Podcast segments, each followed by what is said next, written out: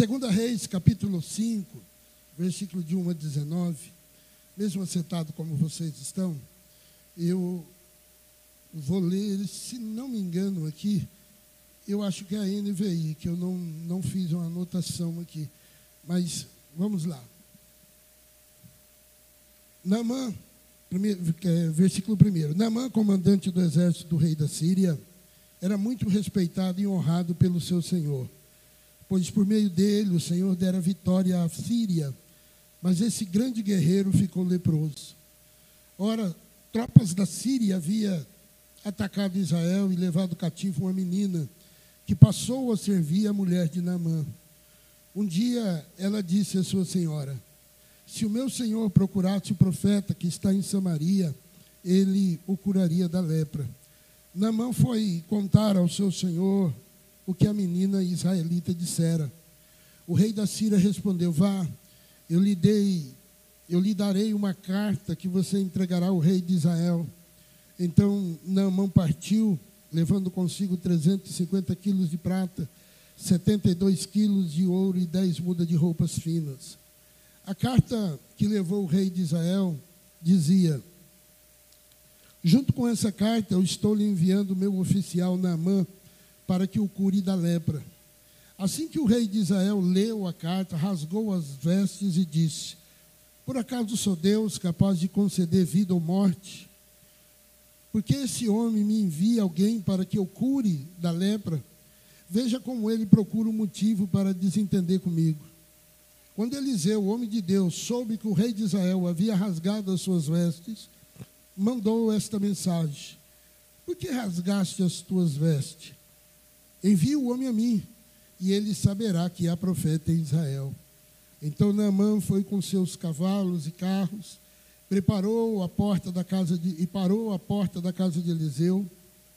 Eliseu enviou um mensageiro para lhe dizer: Vá, lava-se sete vezes no rio Jordão, e a sua pele será restaurada e você ficará purificado. Mas Naamã ficou indignado e saiu dizendo: Eu estou certo do que ele sairia para me receber, invocaria de pé o nome do seu Deus, moveria as mãos sobre o lugar afetado e eu curaria e me curaria da lepra. Não são os rios Albana e Fafar em Damasco melhor do que todos os rios, as águas de Israel? Será que não poderia lavar-me nele e ser purificado? Então foi embora dali furioso. Mas os servos lhe disseram: Meu pai, se o profeta lhe tivesse pedido alguma coisa difícil, o Senhor não faria? Quanto mais quando ele apenas lhe diz para que se lave e seja purificado. Assim ele desceu ao Jordão, mergulhou sete vezes, conforme a ordem do homem de Deus, e ele foi purificado e a sua pele se tornou como uma de criança. Então Naamã e toda a sua comitiva voltaram à casa do homem de Deus, e ao chegar diante do profeta, Naamã lhe disse: Agora sei que não há Deus em nenhum outro lugar senão em Israel. Por favor, aceite-me um presente do teu servo. O profeta respondeu: Juro pelo nome do Senhor a quem sirvo que nada aceitarei. Embora Naamã insistisse, ele recusou. E disse Naamã: Já que não aceita o presente, a menos permite que eu leve duas mulas carregadas de terra, pois teu servo nunca mais fará holocausto e sacrifício a nenhum outro Deus, senão ao Senhor. Mas o que o, e que o Senhor me perdoe por uma única coisa. Quando meu Senhor vai adorar no templo de Rimon, eu também tenho que me ajoelhar ali, pois ele se apoia em meu braço. Que o Senhor me perdoe, o teu servo, por fazer isso. Disse-lhe Eliseu: vá em paz. Amém? Pega uma manteiga de cacau na gaveta aí para mim, Eu, ontem eu acabou o trabalho aqui, era cinco horas, seis horas. Eu saí daqui seis horas. Tive que tomar um remédio de febre. Estou ficando velho, irmãos. E daqui a pouco vocês vão ver meu, meus lábios branquinhos daí. Queridos, eu quero falar nessa noite sobre a conversão de Nama. Quem era Nama? O texto que nós acabamos de ler aqui nos mostra que Namã era um homem honrado. Primeiro contexto da Bíblia diz que Namã era comandante do rei da Síria, um homem muito respeitado, um homem honrado pelo Senhor. Namã era, ele era o comandante do exército do rei da Síria. Como disse, a Bíblia fala que ele era respeitado e honrado. Por meio de Naamã, Deus deu muitas vitórias para a Síria. Ele era um ministro de guerra, era um homem corajoso, um homem estrategista, um guerreiro, um homem famoso. Ele tinha grande prestígio político mas espiritualmente ele era péssimo. E a Bíblia fala que ele era leproso. Ele era leproso, e você vai perceber ao longo da, da ministração que o maior problema de Namã era o orgulho. Namã, ele tinha muitas honras militares. O comandante do rei da Síria, né? Ele era um herói de guerra. Então, por ser comandante, chefe da guarda maior da Síria, ele era um herói nacional e era reconhecido por isso. A sua farda, né, as suas condecorações, esse período aqui era interessante, que quando um rei ele vencia uma batalha de outro rei, o manto que ele usava quando ele sentava no trono o manto do outro rei que ele tinha destronado do seu trono era costurado juntamente com o seu, o seu manto. Então, quanto maior era o manto que ele utilizava, mostrava que aquele rei já tinha vencido várias batalhas. E esse Namã, ele era ídolo de uma nação.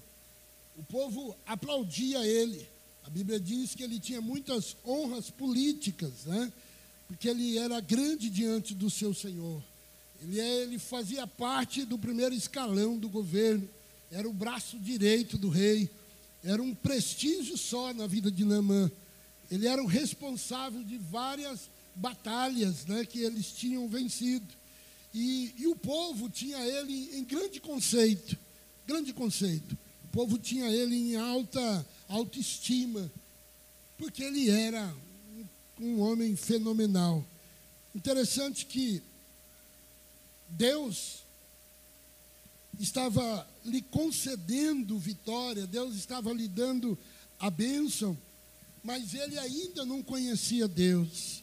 Deus já estava trabalhando na vida desse homem antes que ele servisse a Deus. Deus estava abençoando a vida de Naamã. E Naamã, querido, por ele ser um homem abençoado, porque a Bíblia diz que quem dava vitória para ele, quem dava estratégia para ele, o versículo 1 diz: Porque por ele o Senhor lhe dera vitória à Síria. Então, a estratégia, a unção, estava sobre a vida dele. Mesmo ele sendo um, uma pessoa que ainda não servia a Deus, a mão de Deus era sobre a vida dele. E Naamã, querido, Deus estava o abençoando. As suas conquistas militares era provisão de Deus, era estratégia de Deus. Deus já estava trabalhando na vida desse homem para que ele pudesse ser usado depois. E Naamã não sabia o que Deus iria fazer através da vida dele havia um sofrimento na vida de Naamã. Apesar de todo essa, é, essas conquistas, essas batalhas vitoriosas, essas pompas, tudo que ele recebeu, a Bíblia diz que, porém, ele era leproso.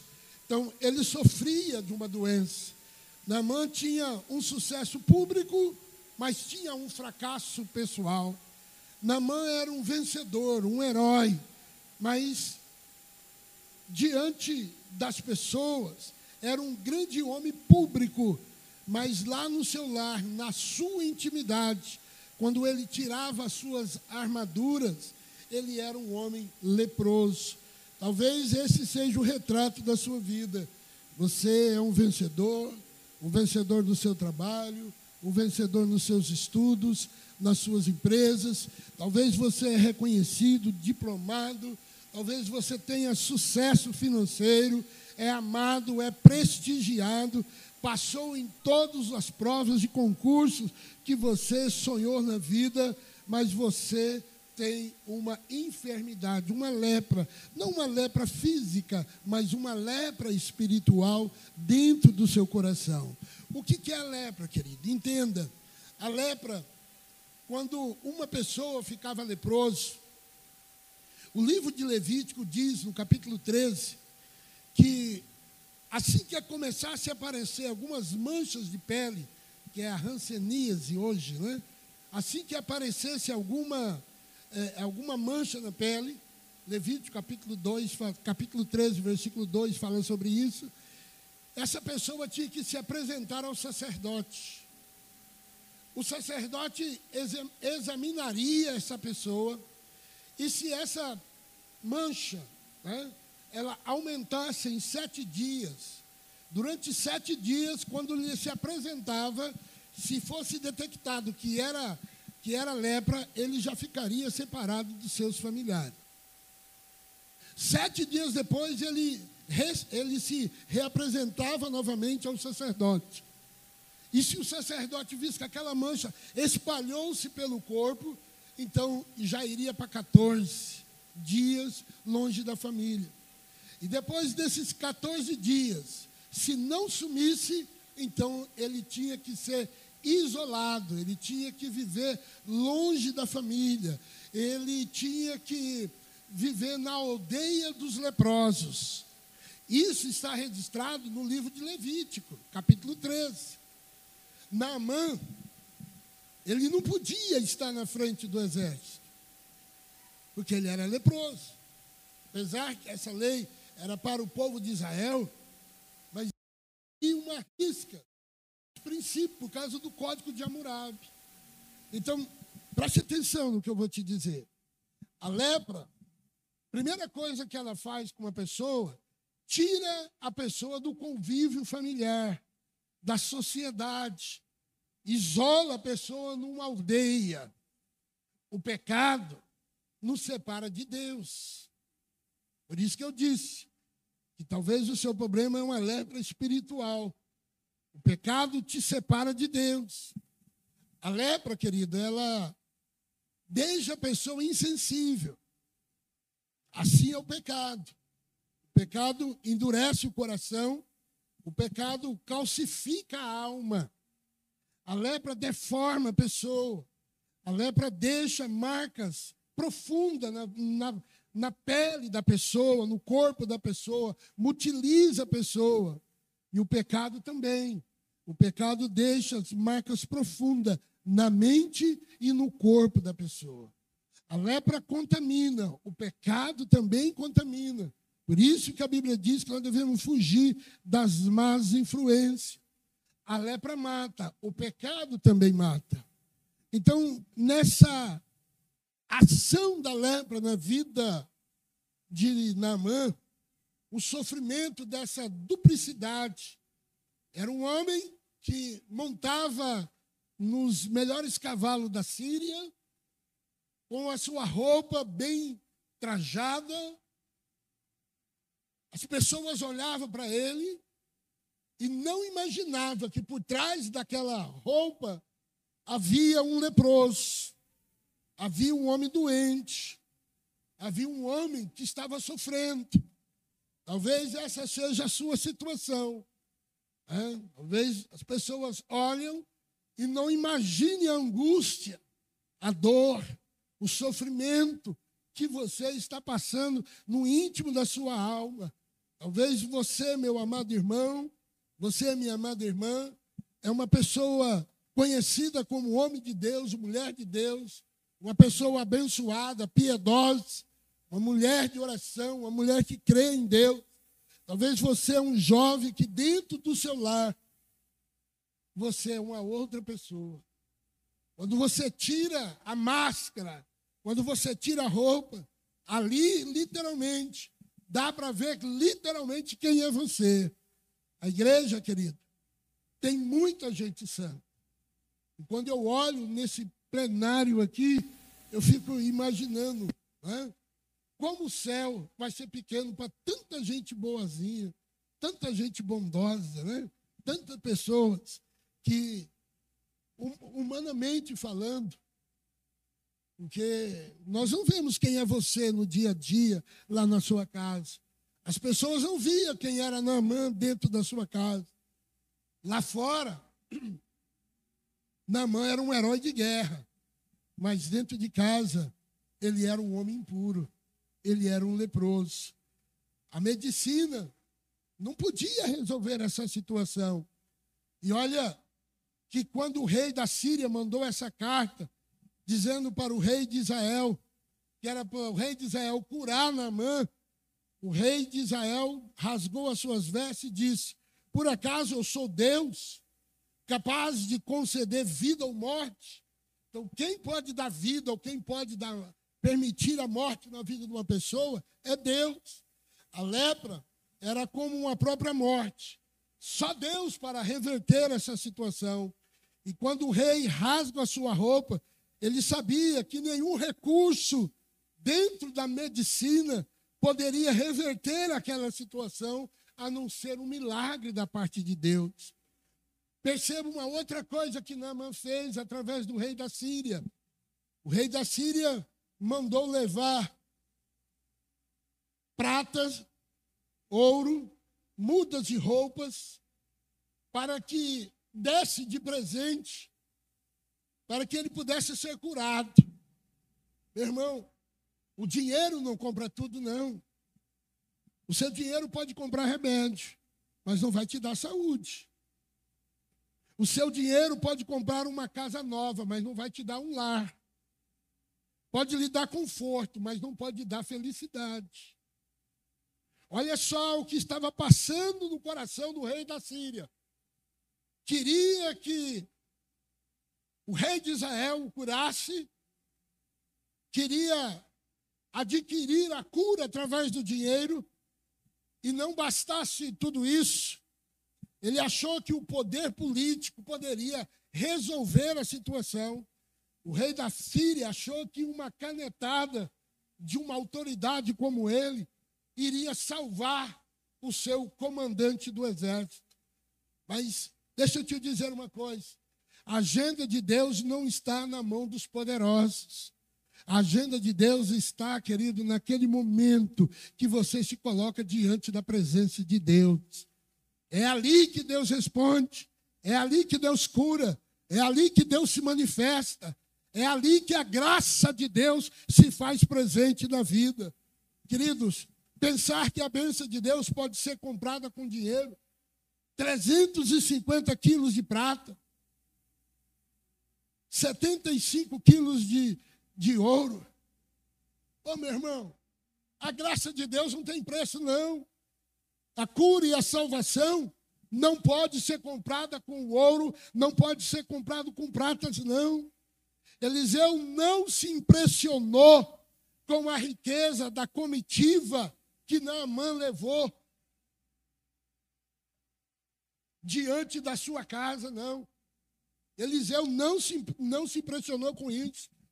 Depois que Naamã foi curado, ele chega e apresenta os presentes para Eliseu, que era um profeta, e o profeta diz: Não aceito, salvação não tem negócio, a graça é de graça. A graça de Deus não é um produto, a graça de Deus não é uma mercadoria. Meu irmão, salvação você recebe quando você reconhece quem é Jesus na sua vida. O que Deus estava querendo fazer na vida de Naamã era mostrar para Naamã a graça dele, o poder dele, o sobrenatural dele. O céu, querido, é repleto de bênção para aqueles que reconhecem quem é Deus através do nosso Senhor e Salvador Jesus Cristo. Agora, o que me chama a atenção Rodrigo estava falando aqui, foi essa menina, essa adolescente, Uma menina escrava, ela pôde ser usada por Deus para a salvação de um dos homens mais poderosos do, da Síria. Uma adolescente. Interessante que Deus ama todos. Deus ama os poderosos. Deus ama as pessoas da classe baixa. Deus ama os ricos. Deus ama os generais, os imperadores. Deus ama todas as classes, querido. Nosso presidente, Deus ama o nosso presidente. Deus ama o nosso governador. Deus ama o nosso prefeito. Ama os nossos vereadores, deputados estaduais e federais, os nossos senadores. Deus ama, querido. E Deus quer salvar todos eles. Agora, quem Deus vai usar? Quem Deus vai usar? Olha só o que aconteceu. Essa menina foi levada cativa. E sabe quem levou essa menina cativa? O grande Namã. E ele pegou ela e colocou dentro da sua casa para auxiliar a sua casa. E essa menina cresceu dentro da casa de Naamã.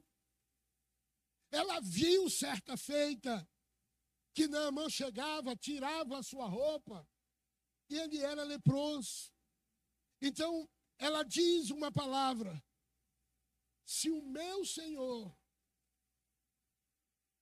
conhecesse o profeta lá de Israel, ele poderia curar ele desta lepra.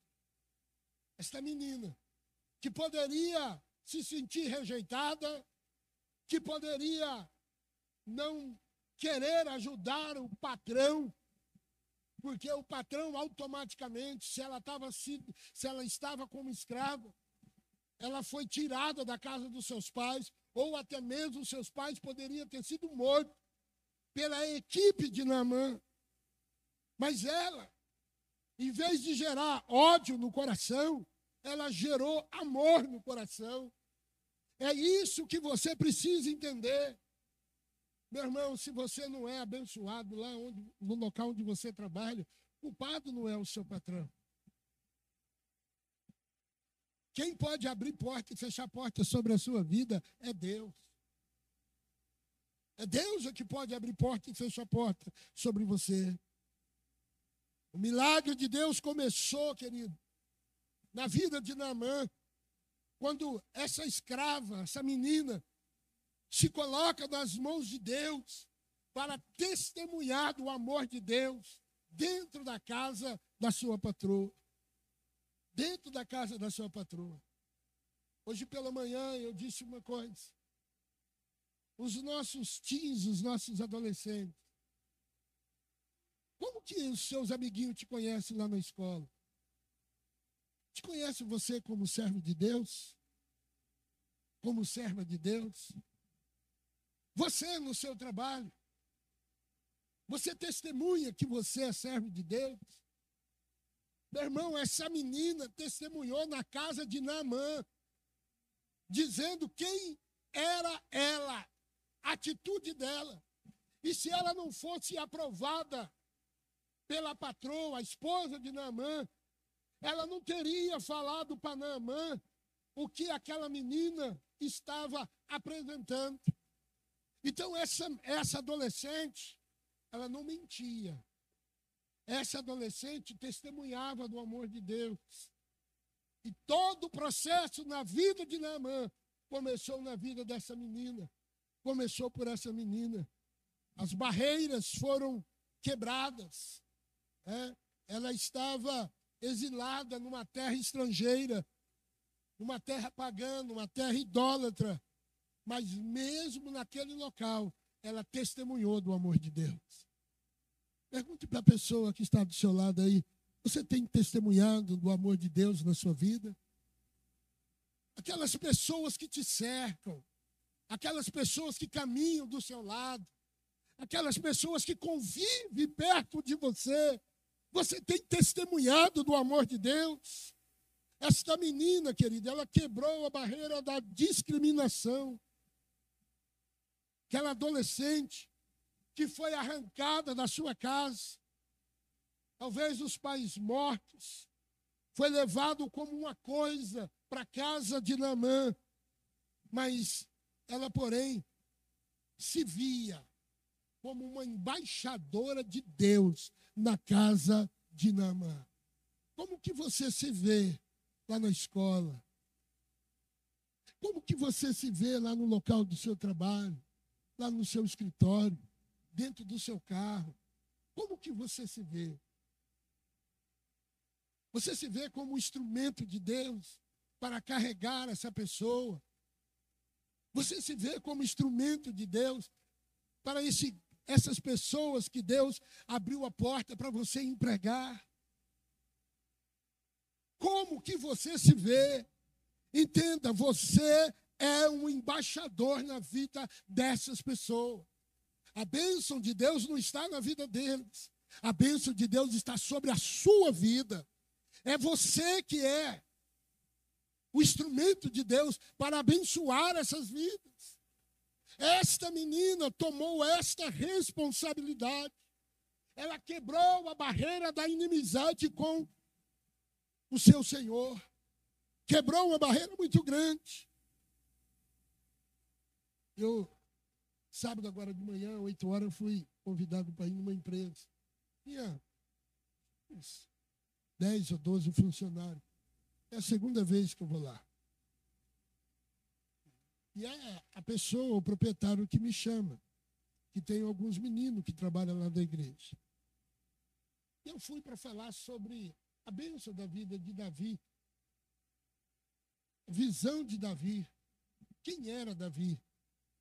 Mas eu demorei um pouquinho no laboratório, que eu fui levar um exame para a Cátia.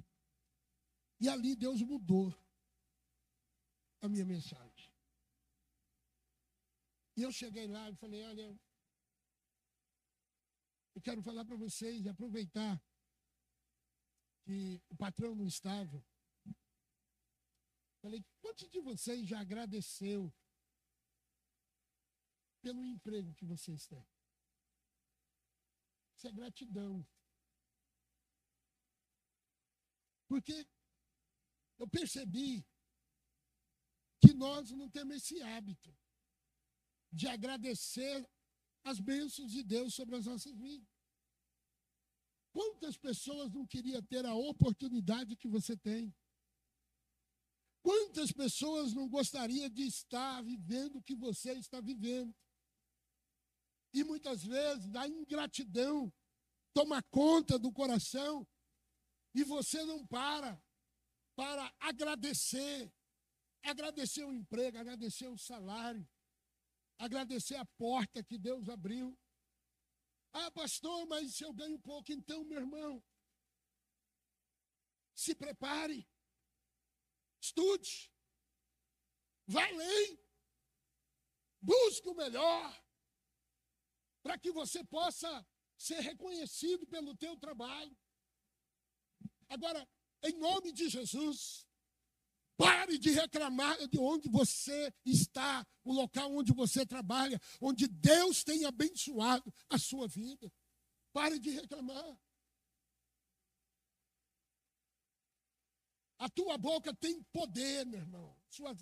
a sua palavra, a sua língua tem poder, tem autoridade.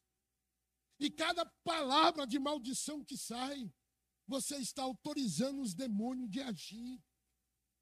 Aquela menina poderia dizer para Naamã: é bem feito. Quem mandou matar minha mãe? Quem mandou me arrastar para cá? É a mão de Deus na vida desse homem ruim. Mas ela não fez isso, não. Quando ela viu o sofrimento daquele homem, ela disse: Deus ama esse homem também. E eu estou aqui com esse propósito. Se ela conhecesse Eliseu, Eliseu poderia curar-o dessa lepra. Ô oh, meu irmão, Naamã, ele não conseguiu entender a simplicidade da graça de Deus. Tanto é que os servos dele, servos de Naamã, quando Eliseu, ele nem saiu de dentro da casa dele, ficou lá. Só mandou Geazi falar assim: ó, vai lá e fala para ele: mergulha sete vezes no Jordão que ele será curado. Só isso. E Naamã, meu irmão, voltou irritado, voltou bravo, montou no cavalo dizendo: lá no, na Síria tem rios melhores. Poderia eu mergulhar naqueles rios de águas cristalinas. Eu vou mergulhar num rio barrento. Aliás, Naamã foi quebrado pelo meio. Porque a primeira pessoa que Deus usa é uma menina que é escrava dentro da casa dele. Foi a primeira que Deus usa. A segundo, o segundo foi um profeta hebreu, Eliseu. A terceira, um rio de águas sujas, que é o Rio Jordão. E a quarta, uma ordem tão simples: mergulha sete vezes para você ser curado. É assim que Deus trabalha. Você acha que vai descer um anjo do céu e vai dizer para você assim: muda de vida. E acha que vai descer um anjo. É, o meu anjo é da minha cor, criolão, bem bonito. Né? Sem asa, porque a Bíblia não fala que anjo tem asa, só lá em Isaías, né? Isaías capítulo 6 ali que fala que anjo tem asa. Mas os outros contextos da Bíblia não fala nada de asa. Então, meu anjo é que nem o Vagnaldo esse. Né? Criolão, bem, bem forte. Você acha que vai descer um anjo e falar para você assim, muda de vida? Não vai acontecer isso, não, irmão. Não vai acontecer. O milagre realizado na vida de Naamã foi de uma maneira tão simples. Eliseu não colocou um coral na frente da sua casa para recepcionar quem? O primeiro ministro da Síria, não. Eliseu não mandou colocar um tapete vermelho para quem passar. O comandante do rei da Síria. Aí todo mundo levanta-se, toca uma trombeta e lá vai na mão. Eliseu não mandou colocar outdoor, querido, na cidade anunciando grandes milagres vai acontecer. Não. Eliseu simplesmente mandou o que o Espírito Santo falou ao seu coração. Naamã, Naamã queria trombeta. Naamã queria cerimônia. Naamã queria pompas. Para ele tinha que ser um espetáculo. Porque ele estava preso a rituais. Estava preso a lugares. Mas Deus estava quebrando o orgulho do coração de Naamã. Naamã, querido, para ser curado, ele tinha que só descer do pedestral. Naamã, para ser curado, ele só tinha que tirar a roupa diante dos seus soldados e mostrar literalmente que ele era um homem leproso. Era isso que Deus estava trabalhando na vida de Naamã todos aqueles soldados. Eu creio nisso. Que se 10% soubesse que Naamã era leproso, não caminhava com ele. Porque a lepra era contagiada, era contagiante. E quando Naamã, então, ele tira a sua roupa, o que que aparece? A sua lepra. Parece a sua lepra. Então, Deus não quer simplesmente te abençoar. Deus quer é ter o controle da sua vida. Deus quer te mudar, meu irmão. Não só por fora, mas Deus quer te mudar de dentro para fora. Não é só a sua carne, Deus quer mudar também o seu espírito. É isso que Deus quer fazer. Naamã tinha que depositar aos pés de Deus os seus títulos, os seus diplomas, as suas medalhas, os seus troféus. Era isso que Deus estava querendo de Naamã, as suas condecorações, as suas façanhas de vitória. Porque mesmo antes de Naamã ser o que Deus estava projetando para ele, Deus já estava abençoando a vida de Naamã. Mas a Bíblia não fala que Naamã era salvo. A Bíblia não fala isso. Realizando aí, querido, essa, esse fator principal na vida de Naamã, Deus começa então a trabalhar. 100% de obediência é o que Deus quer. Deus quer 100% de mim, Deus quer 100% de você. 50% de obediência é desobediência. 90% de obediência é desobediência. Deus quer você 100%. Se Naamã mergulhasse seis vezes, ele não seria curado. Mas no sétimo mergulho, a graça de Deus veio sobre a vida dele. E é isso que Deus quer da nossa vida. O reino de Deus, até os poderosos, precisa se humilhar, precisa se colocar diante da presença de Deus, precisa se arrepender, precisa se encurvar diante da presença de Deus. Olha, meu irmão, uma grande salvação ocorreu na vida de Naamã. Naamã, Naamã foi completamente purificado. Ele sarou da sua lepra, não por causa das águas do Rio Jordão, não. Não que as águas do Rio Jordão fossem milagrosas. Hoje, 90% das pessoas que vão para Israel tem lá um lugar preparado para se batizar no Jordão. Não, não acontece nada. É simplesmente um ritual simplesmente o ex-presidente, no início da sua gestão, Fernando, o, o Bolsonaro, falaram que o Bolsonaro era crente porque ele se batizou lá no Rio Jordão. Meu irmão, quantas pessoas já foram lá? Eu, eu não quis me batizar. Estava frio. Né? Pastor Amarildo pediu, pastor, ajuda batizar o povo. Falei, não, se precisar de mim. E a mulher dele já tinha ido quatro vezes com ele e não tinha se batizado. E ela falou, eu vou me batizar. Eu falei, marido, desconta tudo agora. Na hora que você entrar na água com ela, segura lá embaixo. Na hora que ele foi batizar ela, ele olhou para mim e começou a rir. É, eu tive que virar as costas, senão ele não conseguia batizar a sua esposa lá no Rio Jordão. Isso é só um ritual. O princípio ali era obediência. O princípio ali era obediência. E a Bíblia diz que a sua carne ficou limpa, a sua pele ficou restaurada. Quando você entrega a sua vida para Jesus, a sua vida também é mudada. A cura do seu pecado, a restauração de Deus na sua vida é imediata. Hoje você pode sair daqui limpo do seu pecado. Você pode sentir a graça de servir um Deus poderoso. Você pode se livrar da lepra do pecado, da prostituição, da mentira, do vício. Você pode sair daqui diferente, sabendo que Deus é por você.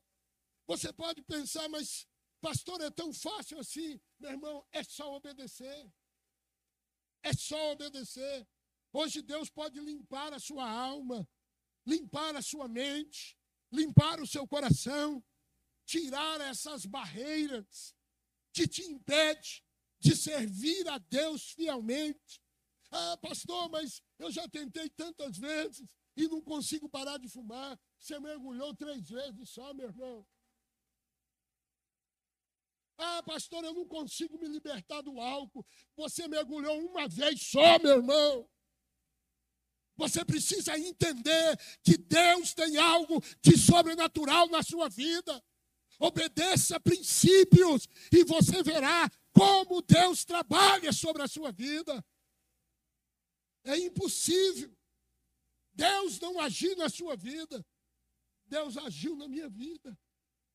E quantos aqui Deus não libertou? Por que, que Deus não vai querer também te libertar, meu irmão? O problema é que você acha que os mergulhos que você dá é o suficiente. Não. São sete mergulhos. E Deus ainda fala até o lugar que você tem que mergulhar. É no Rio Jordão. Água barrenta. Jejum mais. Jejum mais. Não está conseguindo vencer a sua carne? Entra no jejum. Se você está vendo que uma vez por semana não está resolvendo, jejue duas vezes por semana. Se você está vendo que duas vezes por semana não está resolvendo, os seus filhos ainda continuam da mesma forma, jejue três vezes por semana. Comece a fazer o teu TSD. Aliás, olha só o que Naamã fala. Naamã fala para Eliseu assim: já que você não quer o ouro, a prata, as roupas finas que eu trouxe, permita-me levar duas mulas carregadas de terra. Para quando eu chegar na Síria, eu colocar essa terra de Israel sobre o chão, para que eu possa adorar a Deus ali. Sabe o que, que eu entendo aqui, meu irmão? Eu entendo que Naamã queria fazer um quarto de guerra, queria fazer um quartinho e colocar aquela terra lá para ele poder entrar ali e falar com Deus, para Deus responder às suas orações. Sabe por que você ainda não conseguiu vencer essa lepra? Porque você ainda não entendeu que é com o joelho. Se fosse por ação, se fosse por palavras, você já tinha a melhor mulher, você já tinha o melhor marido, você já tinha os melhores filhos. Não é por falar, é por orar na presença de Deus. Se você orar, Deus vai agir no meio da sua casa. Ora, meu irmão. Busque a presença de Deus. Ah, pastor, eu estou pagando um preço, dobre o preço. Comece a levantar mais cedo. Dorme um pouco mais, mais cedo. Está acostumado a dormir à meia-noite, dorme às onze. Você entra sete e quarenta, levanta cinco e meia. Vai orar, vai ler a palavra de Deus vai colocar a sua família diante da presença do Senhor. Você vai ver como que Deus vai virar a chave na sua vida. Deus vai começar a responder às suas orações. Deus vai começar a agir.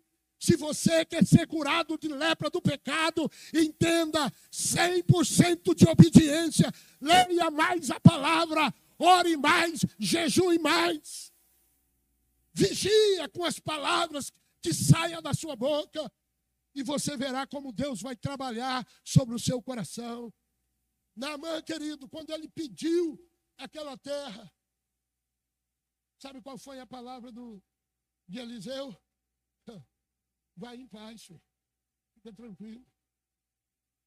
Ele pega aquelas, aquelas terras, coloca sobre a jumenta e sobre a palavra do profeta. Vá em paz ele sai daquele local sabendo que Deus vai atuar sobre a sua vida. Deus já tinha feito um milagre. Vai acontecer isso com você em nome de Jesus. Vai acontecer isso em nome de Jesus. E quando eu começo a enfrentar a batalha, é semanas de jejum.